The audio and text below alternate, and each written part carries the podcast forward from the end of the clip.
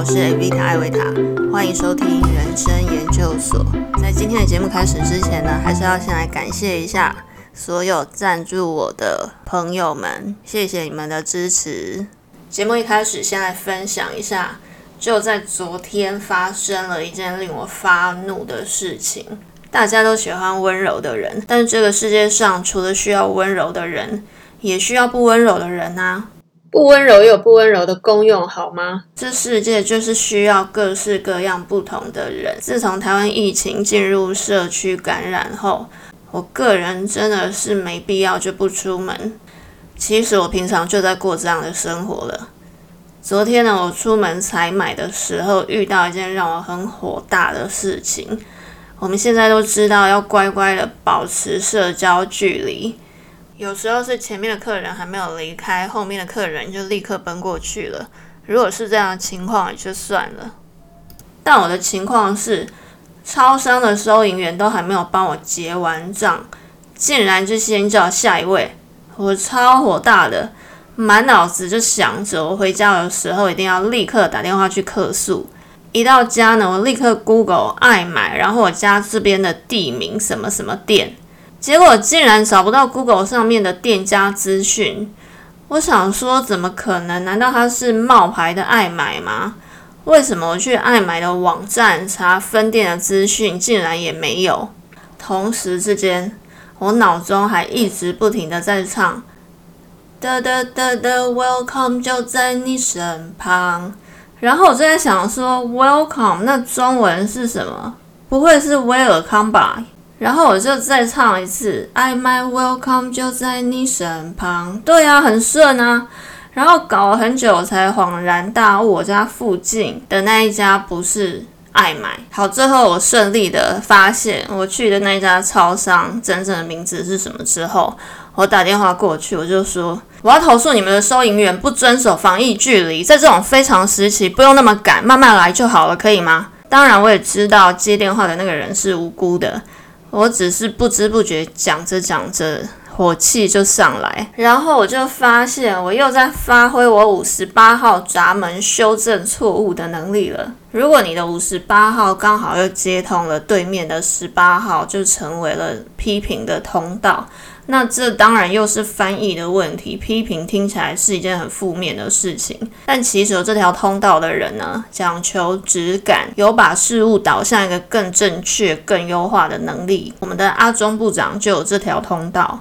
他就完完全全的把他的侦错能力的天分用在对抗病毒上，对别人的批评呢表现的不卑不亢。反观另一个政客，对我就说他是政客，出了事情就都是累的错的首都市长，他也有这一条批评的通道。他倒是把他所有批评的能量全部都放在批评别人身上，所以我认为同样的天分在不同人身上的不同展现。真的是要靠个人的修为。然后我有听过一些说法，或者是一般讨论这种神秘学，还是会用一种很粗浅、很世俗的方法说，例如怎么样的人容易遇到渣男，用这样子的角度去看待，我认为有点本末倒置。也许解说的人是试图用一种比较世俗的说法，但我认为那常常会造成误导。五十八号闸门呢是修正的能力，当然，也许有人会想把它修正的能力拿来修正这些需要被修正的人，也就是所谓有圣母情节的这些人，常常会被那一些。不负责任的人所吸引，觉得自己可以改变对方、改造对方、拯救对方。但我不太喜欢替任何一种行为贴上标签，所以我也不喜欢说“渣男”这个字眼。然后我的五十八点二被官方翻成“变态”，这完全就是翻译的问题，因为它的原文叫 “unusualness”。Unusualness，你可以把它想成是非常态。我时常呢就会遇到一些需要被改正、被修正的事情，就像我会忍不住打电话去超商，想要修正这些需要改进的事情，或是从前我在教学上，我看到学生在学习上的非正常心态，一旦这些非正常心态被修正了之后，其实每个人都具备着很好的学习能力。所以有什么闸门就吸引渣男，或者是你会。成为渣男，有五十八接十八就爱批评。这样子的说法都是贴标签、很粗浅的说法。接下来要讲到，我之前发了一支影片，针对我先前发的另外一支影片，在讲我遇到偷窥狂的经过。我针对了那底下的一则留言，为了回应他，我特别又拍了一支影片。那完整的回应，记得要去看那一支影片哦。我个人呢，非常讨厌我在说话的时候，别人在那里给我模糊焦点。那个留言者讲了“习惯就好”这四个字，竟然就可以让我拍了一支将近十分钟的影片在碎碎念。我有时候觉得自己也是还蛮可以的，因为我真的很讨厌“习惯就好”这种迂腐的观念。习惯从来就不会就好。不然的话，我们就不需要时常做什么自我觉察。自我觉察就是在觉察你的灵魂是不是因循怠惰了。因为大家都这样做，你就跟着习惯了。写《阿 Q 正传》的那个鲁迅，他在他的另外一本《狂人日记》里面写道：“从来如此，便对吗？”就好像以前我们对很多的名词的使用。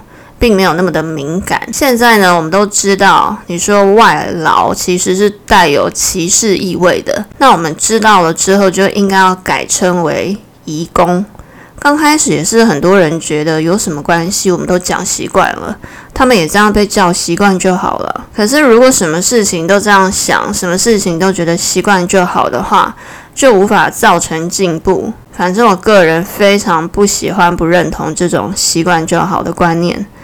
然后呢，他又说了很多没错但没用的废话，然后又引发我想要讲更多在日常生活当中常常会听到这些没错但没用的废话。首先就是这个留言者提到的情绪不能解决问题。这句话真的就是废话。我在影片里面也有说了，因为情绪不是拿来解决问题，而是拿来辨识问题的。所以，首先你要先学会去辨识自己的情绪。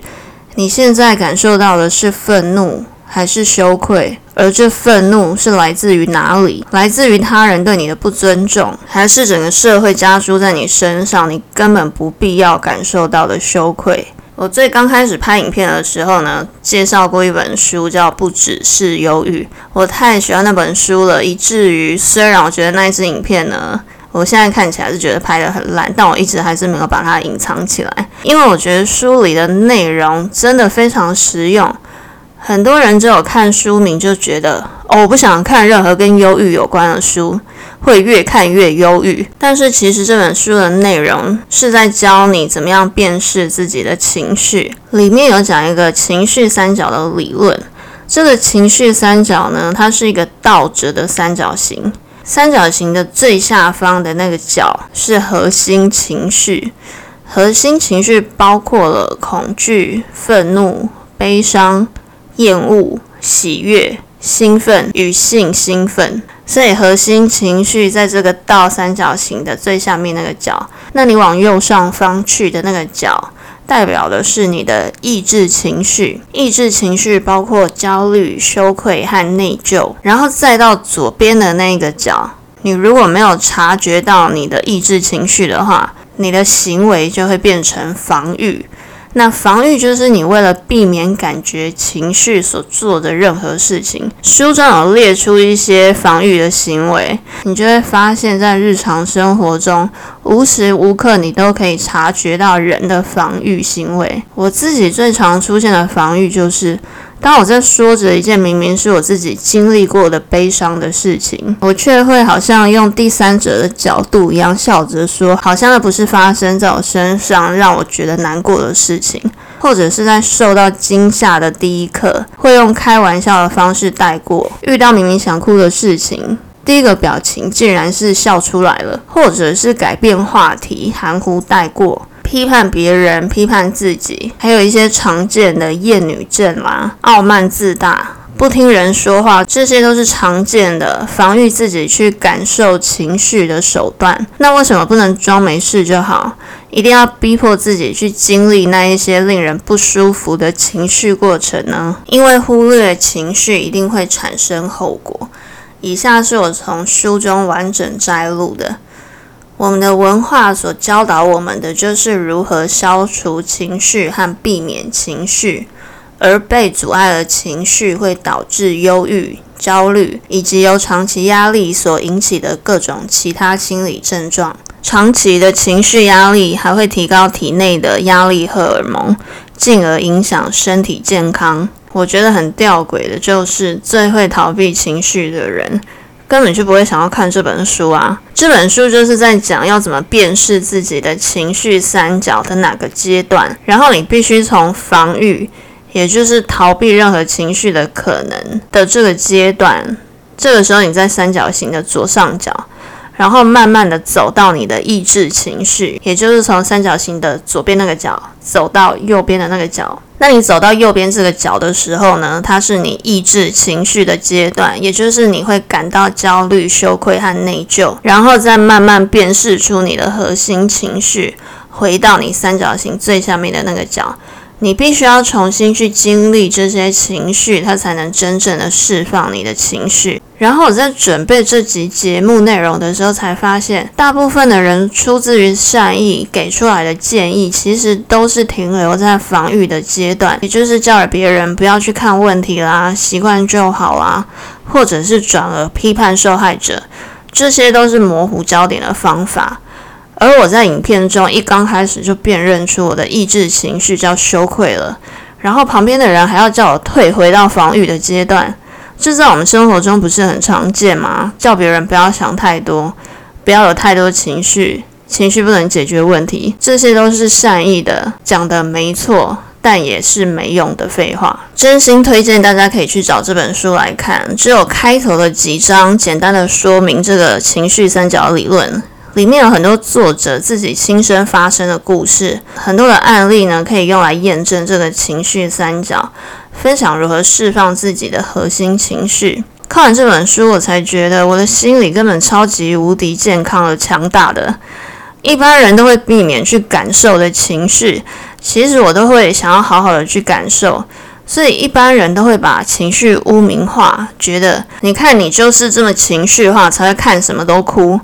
其实那是因为我很健康的在宣泄我的核心情绪，好吗？这本书会带你看作者在帮个案咨询的时候拆解情绪的过程，到最后，这位咨商师会让他的个案经历他所该完整经历的情绪，可能是愤怒，可能是悲伤。咨商师会鼓励个案在愤怒的时候，可以想象自己对那个让你愤怒的对象破口大骂，或甚至是去想象。你消灭那个令你愤怒的对象，因为在想象的世界里，你可以是很强大的。透过这个想象，可以让你完整的经历你所该经历的情绪。但因为我平常呢也会看一些佛教的哲理，所以我个人呢还是蛮相信，即使只是意念，也是会造成伤害的。所以在我的想象里，我通常会想象那个令我愤怒的人，其实是一个软弱的孩子。而他诚心诚意的想要得到我的宽恕，然后我就会想象我一脸淡然的说 "I forgive you"，然后从此不再为这个人感到愤怒。那比较暗黑的版本，就是当我还没有办法真正做到可以 forgive 的时候，这边顺便就分享一个我人生当中非常讨厌的一个人，在我人生第一间的补习班，也就是把我误入歧途，开始走上。英文老师这图的这一间补习班，那个时候我才刚出社会没两年，只是一个小小的助教。那个时候呢，我帮我们的铁血主任处理全民英检班。为什么叫铁血主任呢？因为大家都很怕他，除了我以外，因为我怕的人本来就不多，我就直接点名他叫做小 Jimmy。大概因为他小如花生米，所以叫做小居民。他真的是一个非常白目的人。那个时候我刚进去工作，我还是新人，我常常一个人在一个小小的暗暗的房间里印那些要拿来荼毒学生的考卷。然后刚开始上班的时候呢，他还特地跑来跟我说：“你是新人，要加油哦。”还跟我说。你们主任脾气比较不好，你不要太在意哦。然后走几步路就到柜台，就去跟他所谓脾气不好的主任说：“诶，你们派来的新人常常考卷都会印错，这样会浪费纸张，可能要注意一下你们新人哦。”我常常觉得这些小人想要说别人坏话，但为什么技术也不好一点？还有一次，他跟我讲说：“哎，你知道你的英文名字 Avita？你知道它是一个交际花吗？”我就觉得 What the fuck！阿根廷国母 Don't Cry for Me Argentina 这么经典的故事，你只看得到人家出身卑微。我最喜欢这个故事的地方，就是因为他出身卑微，但靠自己的力量，让阿根廷的人民非常的尊敬他。肤浅的人就只看得到肤浅的元素。有时候想到这些事情，还是很生气的时候，我就会想象有一天我在那间小小的。没用的文理补习班，再次跟他相遇的时候，我一定要跟他说：“哇，你怎么还在这里呀？真的怎么样格局的人，就会一直待在怎么样的地方？诶，把你想要对你心中最讨厌、最怨恨的人想说的话，在心中反复、反复的练习，以免到时真的有这个机会的时候。”你会气自己没有准备好要唱他的台词，也在你的想象当中提醒自己，你已经强大到可以避逆那些俗辣了。休息一下，后面还有一小段哦。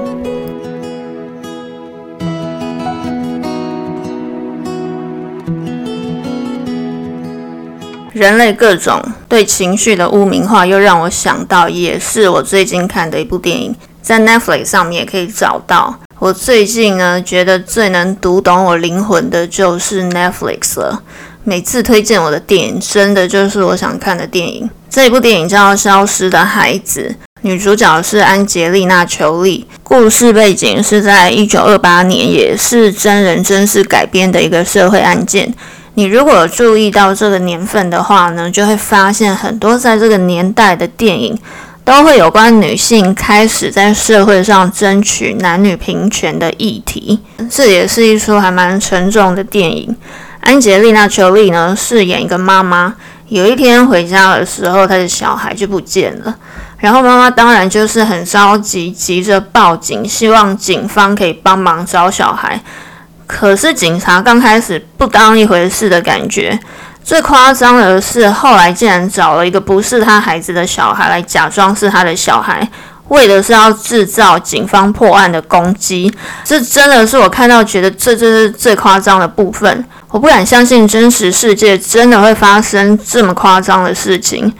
身为妈妈的当然认得出来，这不是自己的小孩。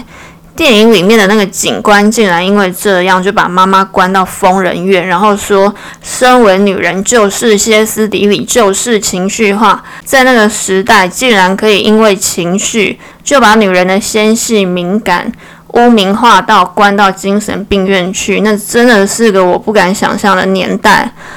殊不知，现在很多人的脑袋里还是装着这种。情绪化就是歇斯底里，就是神经病的狗屁思想。这刚好就可以带到我下一个想要破解的废话，就是以结婚为前提交往。我这个外星人真的不懂为什么有的人听到这句话要觉得感动，诶，听到这句话应该要快逃才对吧？我不想要有对男生或者是对女生的刻板印象，但我必须说这句话通常通常是由男生提出的。可能因为我是女生，所以我是听到男生这样说。然后提出了之后，为什么还要认为对方应该要很为此感动啊？What the fuck？不是 work from home 哦，真的就是 What the fuck？为什么男生要觉得我是把你当成要结婚的对象来对待？诶，这件事情对女生来说应该要是一种殊荣啊！请问你是乾隆皇帝还是威廉王子啊？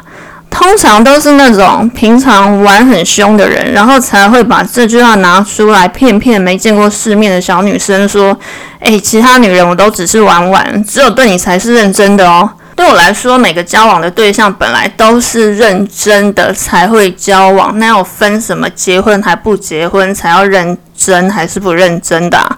那如果你今天跟一个人交往到最后发现不适合，那你那一句以结婚为前提，不就是废话一句了吗？到头来，这不过也就是另外一种的沙文主义的遗毒的想法罢了。然后回到最开始我说的，大家都喜欢温柔的人的这个主题上，现在市面上不是有很多那种教人家怎么传达你的意见而不惹恼别人吗？我觉得那就是一种虚伪的温柔，笑着讲干话的人。最可恨，反正千篇一律就是那一种，你要先说好话，先称赞，然后再讲你希望对方改进的地方。这种方式根本就完全无法说服我。例如，我平常原本就是自己下厨，自己一个人饿不死，自己可以把自己照顾得好好的人，我也喜欢做菜，请朋友大家一起吃。但我觉得人跟人之间如果不知道分寸，他以为可以给你一些什么自以为是的建议，他可能会这样跟你说：“我觉得你真的很会做菜耶，但是我喜欢你上次煮的那个什么什么什么。”他这样讲的意思就是希望你下次照着他喜欢的口味来调整你做菜的方式。你特么的以为我听不出来吗？不然就是那种很自以为是，要对你的外表提出什么建议的人。诶，我觉得你头发放下来比较好看呢。我特么的活着就是为了要让你觉得好看吗？你以为我一天二十四小时追求的事情就只有好看而已吗？不用你来告诉我你比较喜欢怎么样的我，因为 I don't care。我只在意我喜不喜欢每一刻的我，所以不要那么自以为是的觉得别人的存在只是为了讨好你。如果你喜欢那个人，你还要去挑出说我喜欢这样的你，那样子的你可以少一点，那你真的可以直接滚。我比较喜欢怎么样的你，这些对我来说呢？都是最没有用的废话。如果你以为人可以像粘土一样，这边修掉一点你看不惯的，那边多加一点你喜欢的，那你可能只适合跟二次元的角色或者是充气娃娃相处。以上呢，就是在我的人生当中常常会听到的一些没用的废话。